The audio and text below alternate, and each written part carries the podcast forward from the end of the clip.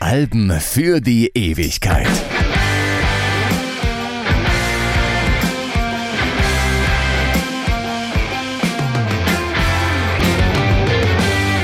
Hallo, ich bin Stefan Kleiber. Beim Stöbern durch die Musikgeschichte fällt schnell auf, dass dort bestimmte Ideen immer und immer wieder auftauchen.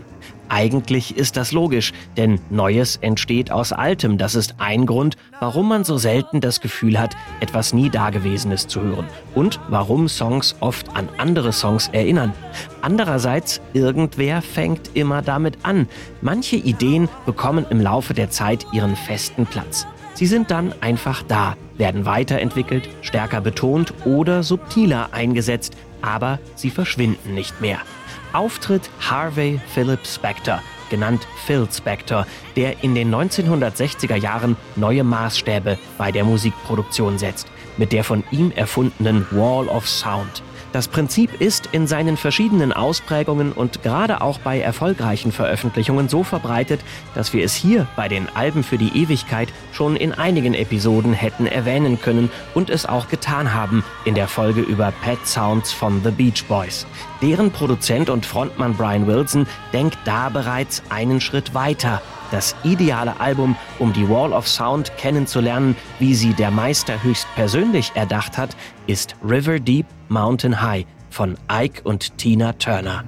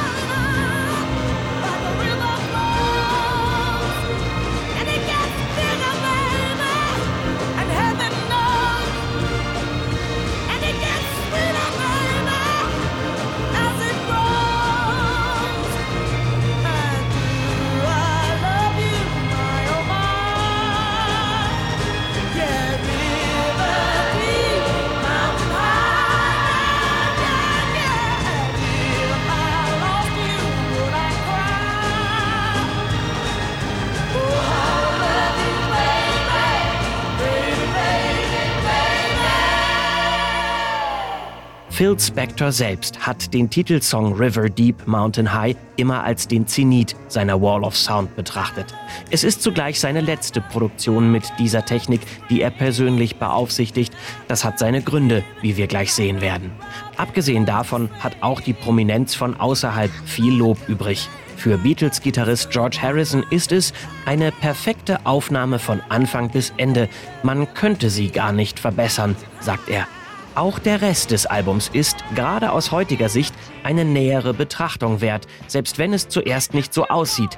In der heute bekannten Fassung ist genau die Hälfte der zwölf Titel von Spector produziert.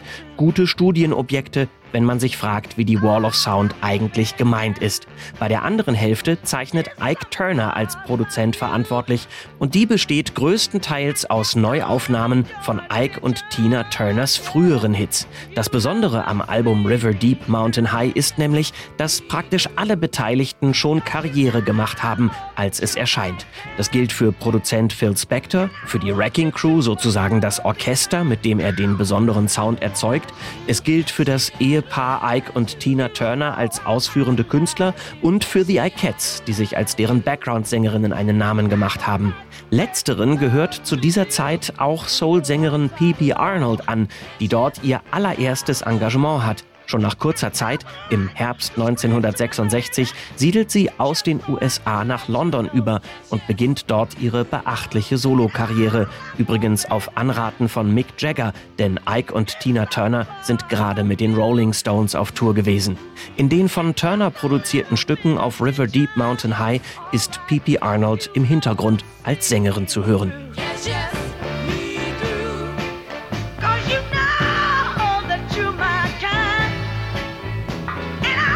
to do forever.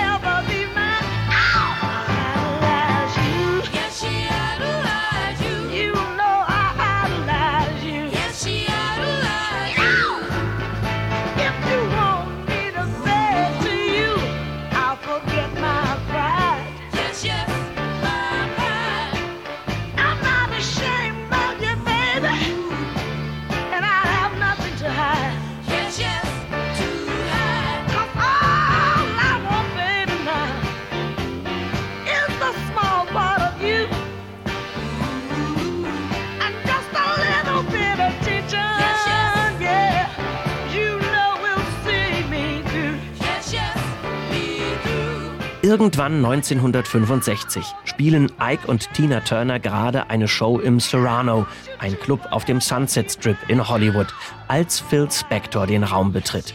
Der ist beeindruckt und macht ein Angebot. Die beiden bekommen einen Auftritt in The Big TNT Show, ein Konzertfilm aufgenommen vor Live-Publikum im Moulin Rouge in LA. Über eine Spielzeit von 93 Minuten geben sich hier verschiedene Größen der Rock'n'Roll und R&B-Szene aus den USA und Großbritannien die Ehre. Mit dabei sind unter anderem Joan Baez, Ray Charles und auch The Ronettes, mit denen Phil Spector in den Jahren zuvor Ruhm und Ehre im Musikbusiness geerntet hat. Ike und Tina Turner dürfen prominent den Gesangsteil des Films zum Ende führen, doch in Wirklichkeit interessiert sich Phil Spector für die Zusammenarbeit mit Tina Turner und nur mit Tina Turner. Für ihn wird das eine teure Angelegenheit, denn nicht nur will er ihre Stimme für eine Aufnahme mit der Wrecking Crew, was wegen der vielen Personen ohnehin ziemlich viel Geld kostet, er muss zuerst das Turner-Duo aus dem Vertrag rauskaufen. Die beiden haben nämlich bei Loma Records unterschrieben. Der Wechsel zu Spectors eigener Plattenfirma Phils allein kostet ihn 20.000 Dollar. Inflationsbereinigt wäre das heute ein sechsstelliger Betrag. Der Deal mit Ike Turner wiederum sieht vor, dass Spector mit Tina Turner allein arbeiten darf und über die Aufnahmen die kreative Oberhand behält, denn wir sind in einer Zeit, in der die Ehefrau das nicht selbst entscheidet. Beschlossen wird das alles in den eigenen vier Wänden der Turners. So wichtig ist Spector die Angelegenheit, dass er persönlich vorbeikommt. Zusätzlich steuert, wie gesagt, auch Ike Turner einige Songs als Produzent zum Album bei, unter anderem eine neue Version von A Fool in Love.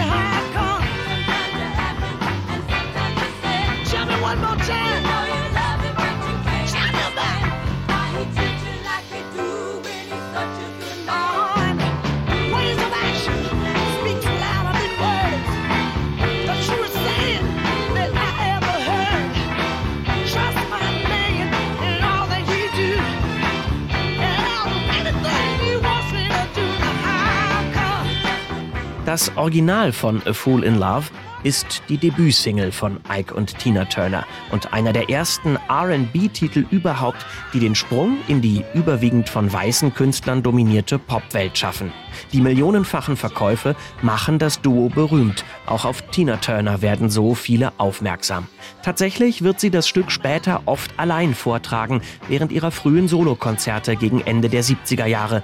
Die Variante auf River Deep Mountain High unterscheidet sich nicht signifikant von der Vorlage. Die Aufnahmen sind von höherer technischer Qualität, der Mix ausgereifter und mit mehr Instrumenten angereichert, aber die Seele des Originals bleibt erhalten. Auch die anderen Turner-Produktionen der Platte sind zumeist Eigenkompositionen von Ausnahmen abgesehen. Eine dieser Ausnahmen ist It's Gonna Work Out Fine. Geschrieben hat ihn Joe Seneca, der später den Beruf wechseln und Schauspieler werden wird. Co-Autorin ist die angesehene Songwriterin Rosemary McCoy, die allerdings nirgendwo erwähnt wird, angeblich weil ihr das Stück nicht so wichtig ist.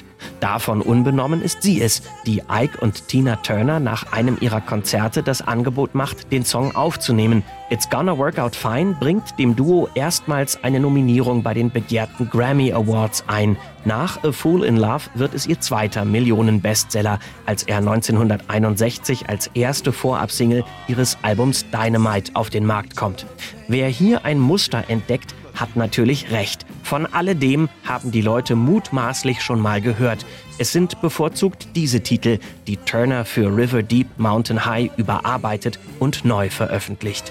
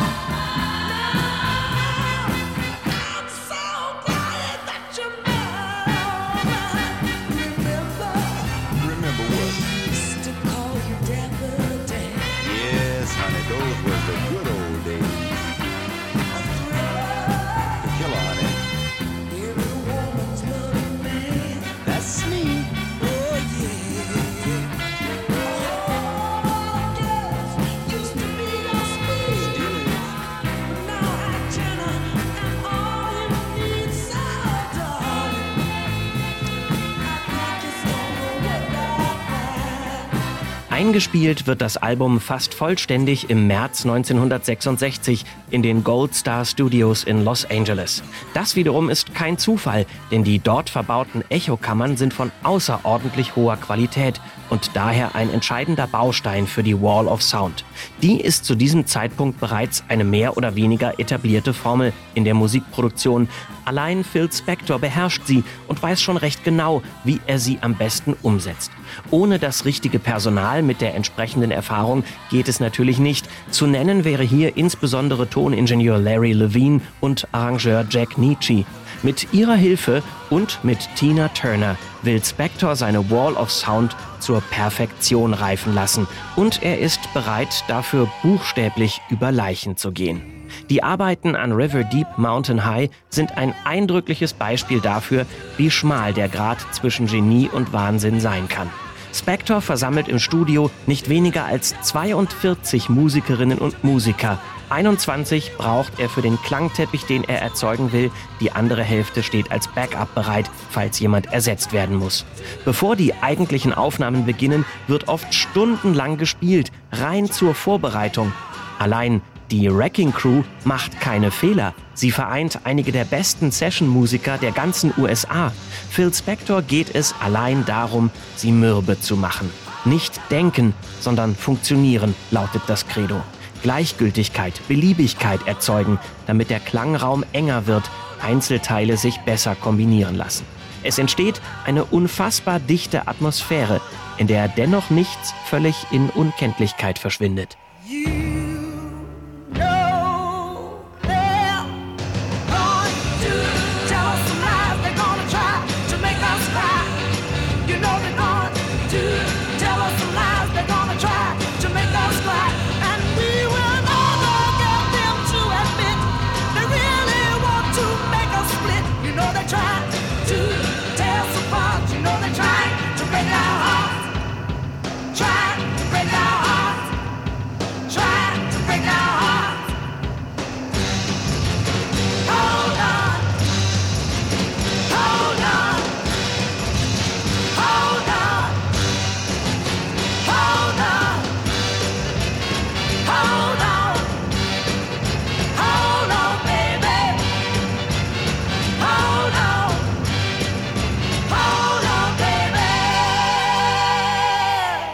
diesem späten Stadium der Wall of Sound sind schon die Kompositionen so angelegt, dass das Klanggerüst sie optimal tragen kann.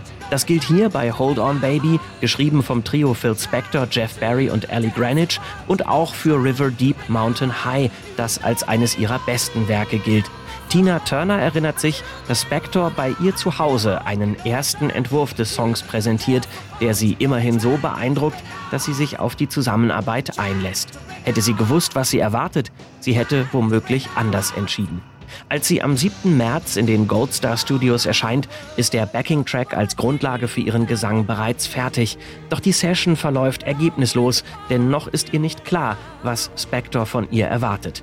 Bei ihm ordnet sich alles seinen Vorstellungen unter. Was ihm an Vision gegeben ist, fehlt ihm völlig an Empathie. Er neigt dazu, sein Personal bis zur vollkommenen Erschöpfung zu überanspruchen. Die Wrecking Crew weiß das schon. Tina lernt es in der folgenden Woche auf die harte Tour. Über einen Zeitraum von mehreren Stunden muss sie den Gesang pausenlos wiederholen. Nochmal und nochmal und nochmal und nochmal. Bis sie nur noch dasteht, im BH, ihre Kleidung von Schweiß durchtränkt. Irgendein Take ist dann plötzlich gut genug. Spector ist mindestens der zweite Psychopath, an den sie gerät. Der andere ist ihr Ehemann, der dieses Mal auch anwesend ist und nebenbei bemerkt auch noch herausgehandelt hat, dass er als Interpret mitgenannt wird, obwohl er eigentlich nichts dazu beiträgt. Spector wird später sagen, er habe Ike eine Gitarrenstimme angeboten, doch der sei zum Einspielen nicht erschienen.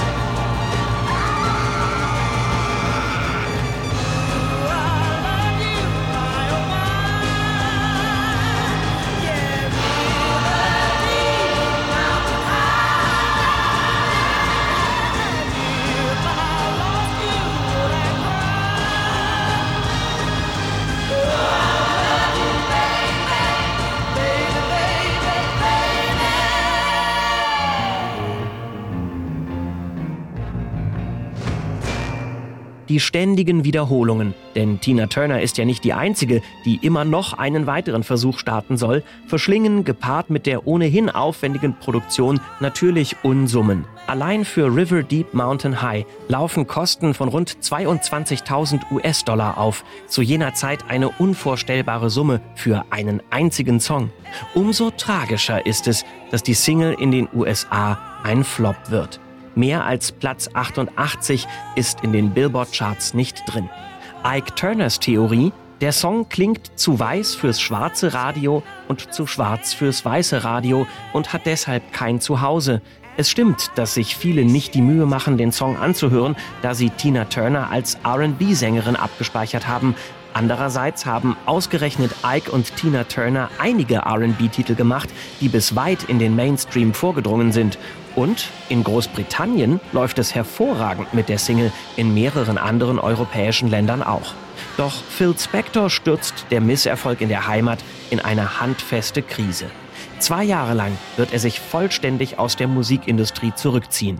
Das Album wird abgesagt und verschwindet bei Phil's Records im Giftschrank. Es gibt von der ersten US-Fassung nur einige wenige Testpressungen und etwa 15 Exemplare ohne Cover, die in weißer Hülle und mit Labelstempel zu Promozwecken an Radiosender verteilt werden. Dementsprechend wertvoll sind diese Ausgaben heute. Auch seine Plattenfirma lässt Spector in seiner Verzweiflung den Bach runtergehen. Bevor sie schließt, erscheint eine allerletzte Single, A Love Like Yours, Don't Come Knockin' Every Day vom Album River Deep Mountain High. Ike und Tina Turner covern hier eine B-Seite der Detroiter Vokalgruppe Martha and the Vandellas.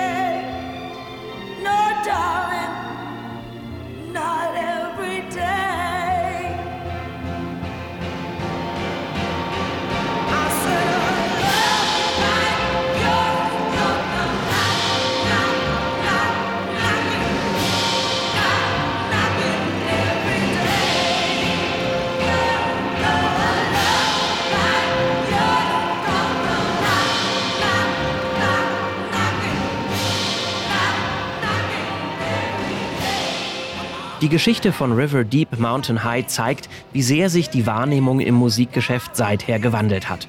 Heute wäre ein Song, der nur im Ausland zum Erfolg wird, trotzdem genau das, ein Erfolg. Doch damals braucht es schon Überredung von den Fans, damit Phil Spector im September 1966 das Album dann doch noch exklusiv für Großbritannien auf den Weg bringt. Wir können nur vermuten, dass England mehr Wert auf Talent und interessante Musik legt als die USA, so lässt er sich in den Begleitnotizen von Tony Hall zitieren, der beim britischen Label Decca Records als Promoter arbeitet. Es ist diese Veröffentlichung, die Tina Turner europaweit bekannt macht und damit eine wichtige Grundlage für ihre spätere Solokarriere bildet. Die Wall of Sound, wie Spector sie sich ausmalt, kommt mit River Deep Mountain High tatsächlich zu einem krönenden Abschluss, der schließlich auch von der Musikkritik hoch gelobt wird. Der Begriff ist seither fast synonym für atmosphärisch dichte Produktionen aller Art und es hat auch viele Missverständnisse gegeben darüber, was genau nun damit gemeint ist. Oft wird zum Beispiel behauptet, man müsse einfach nur möglichst viele Instrumente beliebig oft übereinander legen und noch ein paar Effekte dazu basteln. Das verkennt natürlich die Komplexität und vor allem das Einzigartige jenes Klangbildes, wie Phil Spector es sich vorstellt. Es ist sein Verdienst, dass das Studio nicht länger ein Raum ist, der möglichst neutral zu klingen hat, sondern ein Instrument wie jedes andere auch, mit dem man eine bestimmte Art von Musik machen kann. Spectors Technik wird nicht nur wenig später von Brian Wilson für The Beach Boys aufgegriffen, auch viel spätere Genres wie Noise Music oder auch Shoegaze nehmen auf Elemente der Wall of Sound Bezug.